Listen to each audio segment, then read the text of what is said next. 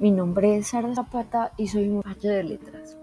Hoy les quiero presentar la novela corta Salamandra de Fren Rebodello, que nos cuenta la historia de Elena Rivas, una hermosa mujer nacida en México en el estado de Sonora.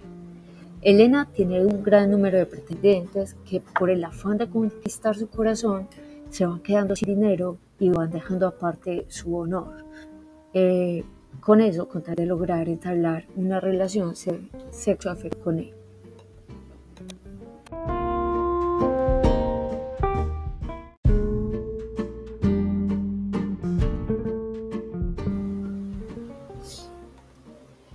En esta novela podemos encontrar particularidades del modernismo y el decadentismo. De la obra nos llama la atención la manera en la que el escritor nos presenta a Elena un ser que es percibida como una fe fatal, es decir, un objeto de deseo. Las fe fatales en México fueron representadas por actrices como María Félix o Dolores de Río, actrices que mostraban a los personajes que interpretaban con seguridad y confianza en sí mismas. Además, poseían una personalidad fuerte, dejando de lado a la mujer sumisa y abnegada, o sea, era la representación de la liberación y de la independencia.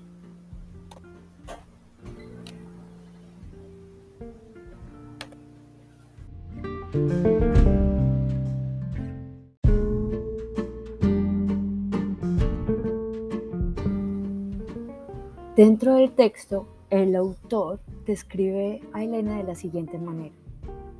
De pelo tan largo como el de una japonesa, pero más fino, ligeramente ondulado en vez de ser liso y mucho más abundoso. Su carne pulida, firme y de tonos dorados, en ninguna parte dejaba señalarse los huesos. Su busto era alto y rica su cadera. Gracias al traje moderno que desviste, también a las mujeres mostraba la redondez de sus brazos a través del tul de mangas, el arranque de los hombros y el oprimido por el tubo de la bota, el delgado tobillo que se, que se ensanchaba bruscamente bajo la malla tirante de la media, realzando esa forma de la pierna tan preciada, que en la jerga masculina mexicana se llamaba champañera. No es posible definir el color de sus ojos, como no es posible definir el color del océano, pero eran más bien oscuros y, con, cuando no los cambiaba la coquetería eran duros como las aves de presa.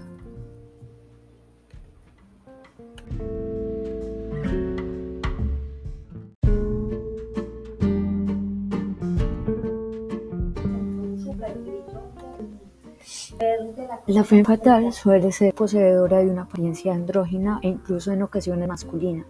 Según Erika Ornay, escritora e investigadora española especializada en la iconografía de la mujer en el arte, y en palabras de Rebodello, una fe fatal era un no macho ni hembra, como dice Plinio, en algunos animales, sino que era una salamandra.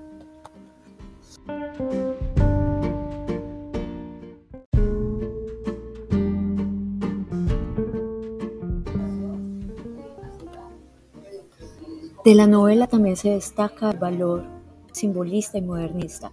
El autor nos presenta a Elena como una persona de belleza casi mística y mágica, que no actúa como dicta la razón, sino que se desborda en su poder femenino y fatal, convirtiéndola en una mujer poseedora de una gran fuerza, quien empuje al, al poeta Eugenio León a su propia muerte. Por lo tanto, aunque se le puede colocar en una realidad fantástica al 100%, la novela supera el mundo tangible, dejándose llevar por el sentimiento desbordado del poeta León Eugenio.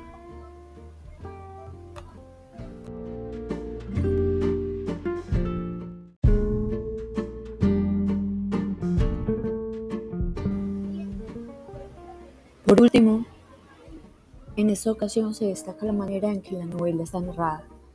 Esta se desarrolla en tercera persona y con una visión omnipresente. Por eso, al leerla nos es fácil imaginar las escenas de manera cinematográfica. El autor no se detiene en el desarrollo complejo de los personajes, pero sí en el énfasis de la descripción de los espacios y los objetos, que van construyendo una, atmósfera modernista, con muchos espacios urbanos, centro cosmopolita, eh, describiendo a detalle cada rincón de la ciudad y su cotidianidad. enfocándose además en el detalle para exaltar la sociedad bohemia y burguesa, como, como nos podemos dar cuenta en el momento en que los dos personajes principales se conocen.